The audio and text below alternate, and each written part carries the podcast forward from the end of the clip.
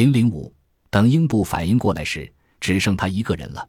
等刘邦把齐、楚、燕三个国家的辖区封给自己人后，刘邦对其他异姓藩王的优势已经是决定性的了。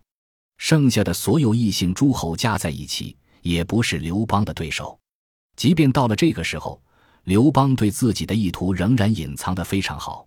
表面上看，每个诸侯被废除时各有原因，有刘邦不对在先的，也有自己感到不安起来叛乱的。在这个过程中，刘邦用最小的代价，逐渐用自己的家族成员取代了原先的异姓王。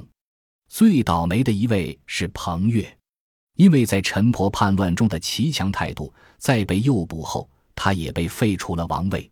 本来彭越已经被流放，结果流放途中竟然遇到吕后，他异想天开地向吕后求情，在吕后的力劝之下，彭越被杀。彭越是公认的死于冤案。刘邦都承认这一点，事后封赏了直接指斥他不义的彭越就陈栾部。在杀彭越这个问题上，刘邦的确做的不光彩，算得上一个污点。张耳之子张敖的被废，则更是离谱。刘邦路过这里时态度倨傲，但张敖并不以为意，毕竟刘邦是张敖的老丈人，还帮助赵国复国。但是燕赵多慷慨悲壮之事。国相灌高为首的部分张敖门客看不下去，打算背着张敖谋杀刘邦。这更像刘邦的一种服从度测试。亦如果张敖和他的门客都对他的倨傲态度不以为意，那么说明暂时不用动赵国；不然的话，就借此机会兵不血刃地把赵国改封给刘氏子弟。刘邦在处理此事过程中，再度显示出了政治家的风范，提拔重用了张敖的许多门客。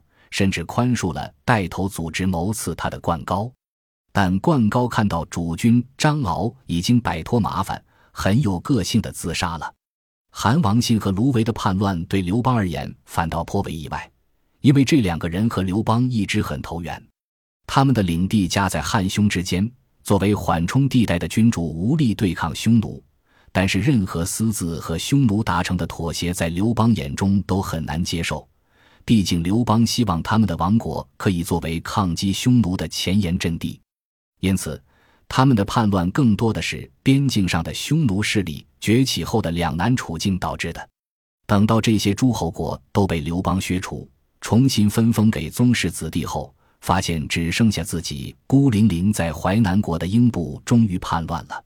在英布看来，他的军事能力大约能排同时代第五、前四名中项羽、韩信。彭越已死，刘邦本人已经重病，很难远行。现在是他的时代了，但他没想至罗氏，刘邦强托病体，御驾亲征，经过一番苦战，将他讨灭。在讨伐完英布的回军途中，刘邦终于可以吟唱起那首流传千古的《大风歌》：“大风起，西云飞扬，威加海内，兮归故乡。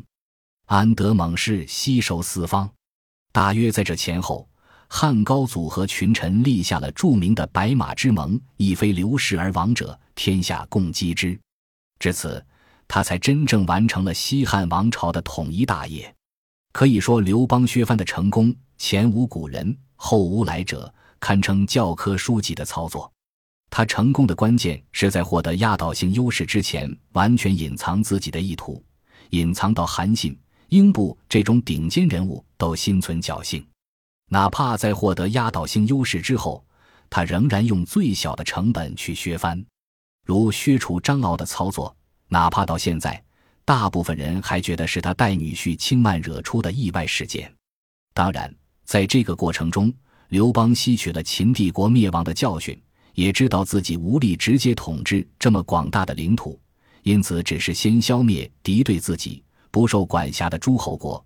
然后找理由吞并亲近自己的异姓诸侯国，把这些诸侯国都变成了宗室亲王的同姓诸侯国。